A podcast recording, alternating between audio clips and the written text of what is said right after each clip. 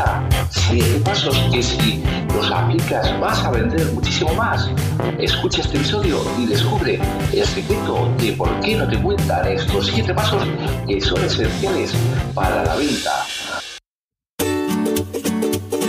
Bienvenidos al podcast Emprende Vendiendo, el lugar donde cada semana compartiremos contigo consejos y estrategias para mejorar tus ventas y conseguir clientes que hagan crecer tu negocio. Para alcanzar el éxito en cualquier negocio que quieras emprender, tienes que formarte, aprender para emprender.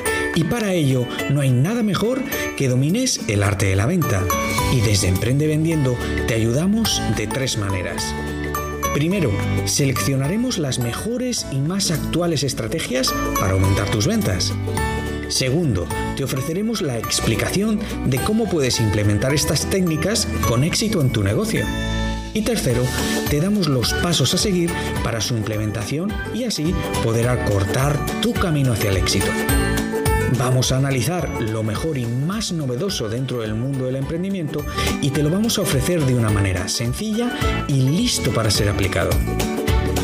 Sin más dilación, te dejo con Ángel Sainz, emprendedor y mentor de emprendedores, quien va a ser la persona que va a acompañarte en este fascinante viaje por el mundo del emprendimiento. ¿Te suena bien? ¡Comenzamos! Buenos días, buenas tardes, buenas noches, vendedores de alta rentabilidad. Episodio número 15 de la tercera temporada de mi podcast Emprendimiento, el lugar en el que comparto contigo consejos y estrategias para mejorar tus ventas y conseguir clientes que hagan crecer tu negocio. No importa dónde te encuentres, solo tienes que seguirnos gratis para que no te pierdas cada nuevo episodio. Mi nombre es Ángel Sainz y quiero que en estos minutos que dura este episodio estés atento y tomes buena nota de todo lo que tengo que contarte para que lo apliques y avances en tu negocio Hoy he preparado un tema que tengo muchas ganas de compartir contigo y que espero te sea de utilidad. Únete a la comunidad internacional de vendedores en nuestro grupo de Telegram Emprende Vendiendo. Si estás dentro del grupo de los 6 millones y medio de personas que en la Unión Europea trabajan en el mundo de las ventas, ya sea como emprendedor, como vendedor, lo más natural es que te parezca difícil convertir clientes potenciales en ventas cerradas.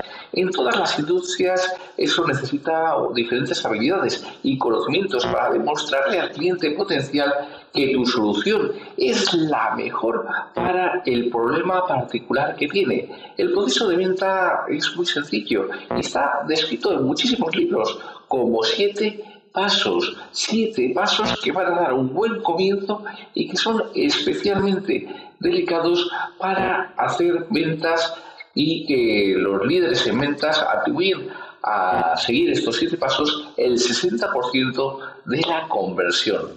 Además de la canalización de cualquier trimestre o pasos de venta diseñados e implementados activamente. El proceso de venta de siete pasos no solo es un buen comienzo para personalizar la parte más importante de tu negocio, las ventas, sino que además es importante para personalizar los objetivos que tus clientes tienen. A medida que te vayas moviendo a través de las fases del embudo de venta, según va moviéndose tu cliente por ese embudo de venta, pues va a tener unas fases u otras y vas a ir pudiendo medirlo y pudiendo trabajarlo con estos siete pasos. Seguro que ya quieres conocer esos siete pasos. El primero es realizar una prospección adecuada. Y este es un paso importantísimo, porque muchas veces me dicen, es que no puedo vender, es que me llegan clientes, pero no me llegan eh, clientes cualificados. Y es porque estás haciendo una mala prospección. Cuando tú no prospectas adecuadamente, cuando no conoces perfectamente a tu cliente, sabes dónde está y sabes cómo puedes llegarle y con qué mensaje puedes llegarle, pues te va a llegar gente que igual no está ni interesada en tu producto ni en tu servicio, o que no tiene el poder adquisitivo para tu producto o tu servicio, o que, bueno, pues lo va a pensar y en algún momento igual decide comprarte. Por lo tanto, es importantísimo hacer una prospección adecuada. Para ello, puedes hacerlo de una manera eficaz creando unos mapas, unos mapas que veas dónde están tus eh, posibles clientes, dónde les vas a actuar, cómo les vas a actuar y de qué manera les vas a enviar ese mensaje, que sea un mensaje claro, que sea un mensaje nítido que el cliente entienda, ah, eso es lo que yo estaba buscando. Cuando consigues eso, vas a hacer una prospección adecuada. Después tienes que hacer una preparación. Como segundo paso, la preparación. Y este es el siguiente paso que es ponerte en contacto inicial con el cliente. Aquí no buscas el vender, sino investigar lo que la persona necesita, ver cuáles son los requerimientos de esa persona para que desarrolle pues, eh, esa presentación de ventas y adaptarla a las necesidades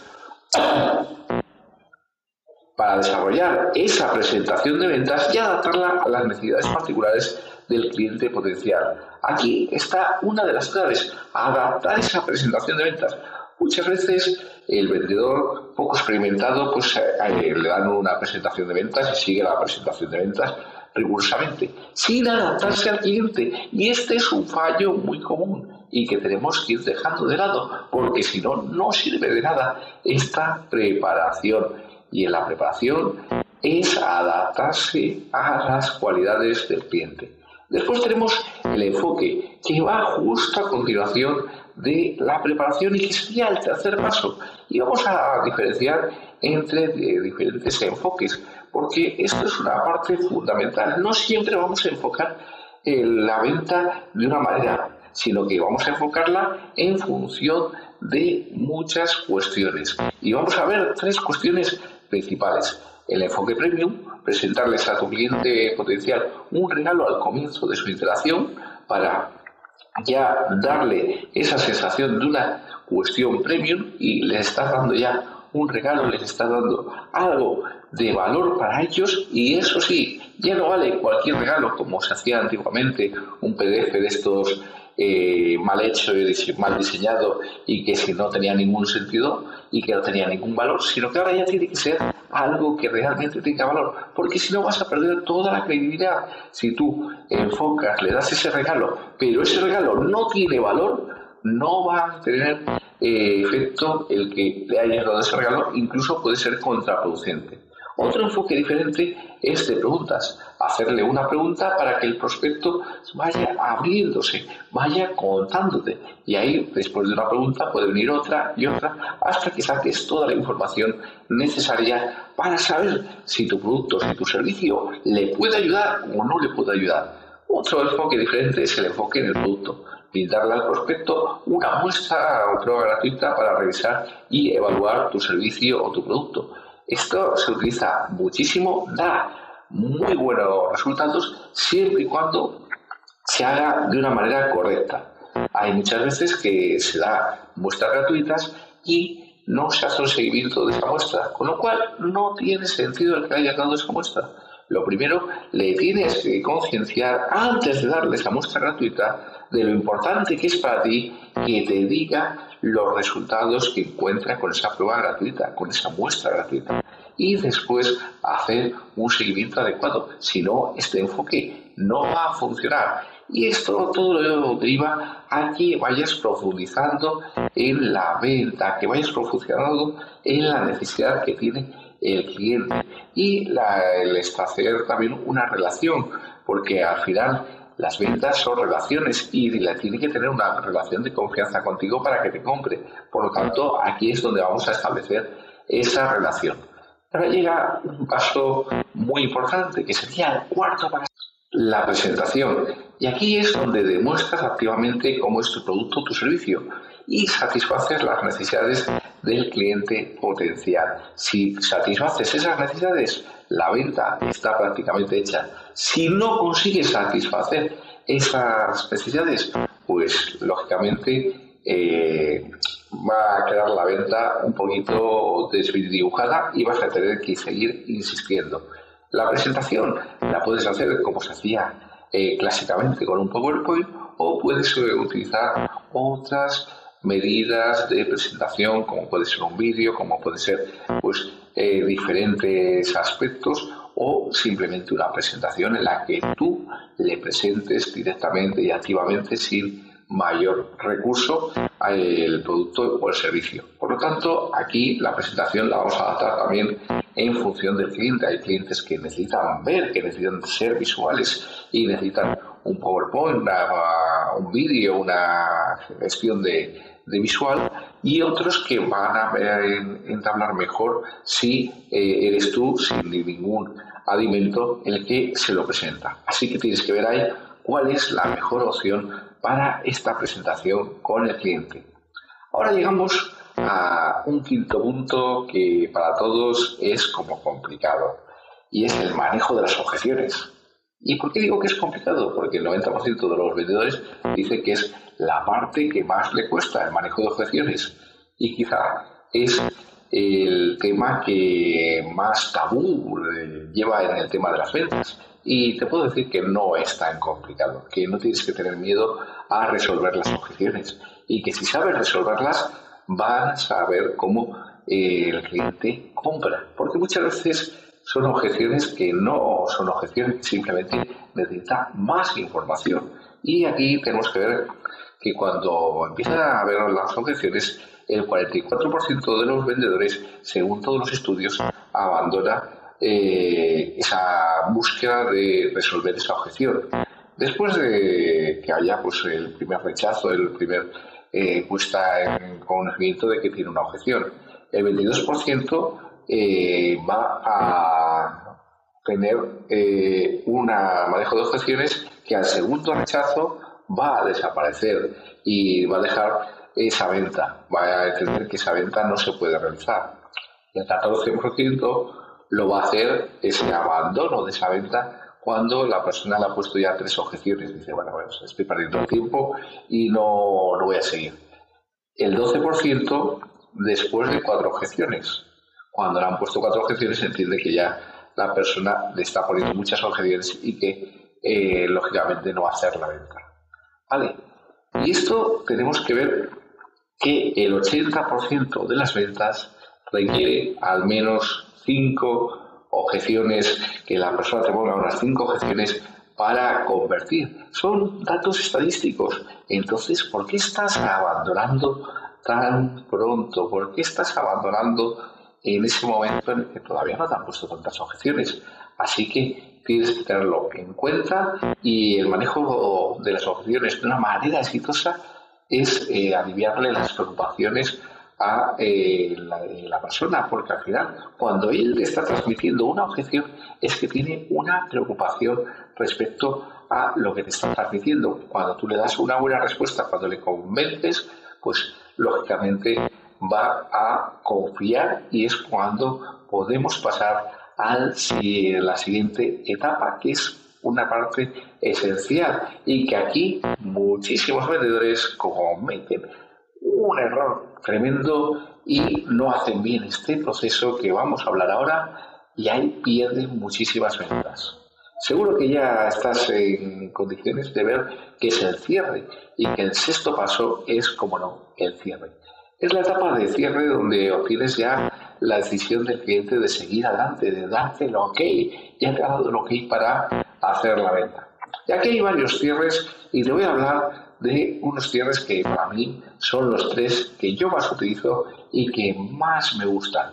El cierre por elección nueva alternativa, que asumiendo que la venta ya está hecha, le ofreces una opción otra, pero siempre va a eh, tener el cliente que decir, pues mira, azul o rojo, vale. Por ejemplo, ponemos un ejemplo para que nos quede claro. Estamos vendiendo un coche y ya decimos, ¿el coche le prefiere en azul o en rojo? El cliente te diga rojo o azul, ya está hecha la venta. Y así con cualquier eh, cuestión que estés vendiendo, siempre le vas a dar una alternativa a otra, pero lo importante de este cierre es que las dos alternativas llevan a la venta. No hay una opción de decir, no, esto no lo quiero, no, las dos llevan a la venta. Después, el cierre incentivo adicional, porque bueno, hay veces que la persona se lo está pensando y está ahí un poquito, y le tienes que dar ese incentivo, y entonces le ofreces algo adicional para lograr que el prospecto se cierre. como puede ser, pues, eh, si me compras en este momento, en vez de 11 meses de servicio, te vamos a dar 12 meses, vas a recibir un mes gratis o un bono. Este bono que es esencial y que además te va a ayudar muchísimo a desarrollar todo este producto, pues vas a tener este bono o cualquier descuento que sea puntual. Eso sí, tiene que ser algo puntual. Si pasamos de este momento, lo vas a perder. Con lo cual tienes una hora, tienes 20 minutos, tienes hasta que me levante de la mesa para que consigas ese bono, ese descuento, mes gratis o lo que le estemos poniendo como servicio adicional, como incentivo adicional. También eh, hay otra, otro cierre que es muy eficaz y que es el cierre de sala de pie. Crear una urgencia al expresar que el tiempo es esencial, por ejemplo, el precio subirá después de este mes o el precio subirá después de las 12 horas de hoy y entonces le estás creando esa urgencia.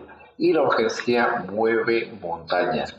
Y eh, también eh, puede ser, pues mira, tenemos eh, este programa formativo que son 20 plazas y ahora mismo ya solo nos quedan 6. Solo nos quedan 6 plazas estamos teniendo muchísima demanda y solo nos quedan esas seis plazas, así que toma la decisión porque eh, es el momento de que tomes la decisión.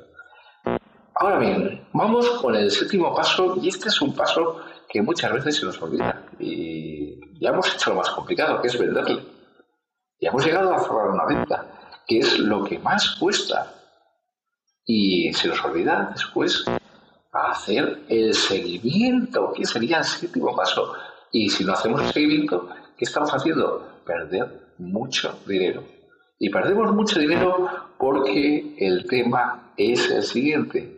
Una vez que hemos tenido ya la confianza de la persona para hacernos esa primera compra, si hacemos un seguimiento adecuado, esa persona nos va a comprar más. Y ya hemos gastado nuestros recursos en tener ese cliente, en que nos haya comprado. ¿Por qué desperdiciar así los recursos? Y todavía hay gente que desperdicia así los recursos, que hace una venta y se olvida de él. Y eso es un grandísimo error. Por lo tanto, tienes que hacer un seguimiento adecuado. Y el seguimiento adecuado es preocuparte de si está utilizando tu producto, tu servicio, si le está yendo bien, si está solucionando el problema que le dijiste que le iba a solucionar y si no, ponerle por qué no lo está solucionando, por qué no está llegando ese objetivo que pensaba que iba a tener. Así que es la parte del seguimiento. Y cuando tú haces un buen seguimiento y además tienes eh, ya ese resultado, la persona tiene ese resultado, vas a tener una parte fundamental que te va a ayudar muchísimo en las ventas y que sobre todo te va a ayudar en la parte de las objeciones. Y es que te dé su testimonio. Y cuando tú pones un testimonio en frente de una persona que está con objeciones, se rebaten muchísimas objeciones. Así que tenlo muy, muy en cuenta y vamos ahora con unas conclusiones que tienes que tener en cuenta del proceso de venta y que es muy importante. Tienes que identificar el problema del cliente. Hasta que no identifiques el problema del cliente, no le ofrezcas ninguna solución no le puedes ofrecer ninguna solución si no has identificado su problema.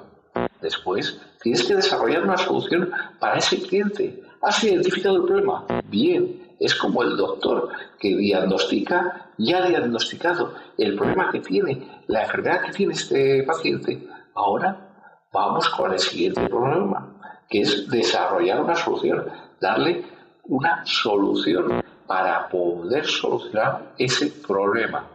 Ser persistente. Eh, la cuestión es ser persistente. Muchas veces se hacen las ventas por ser persistente.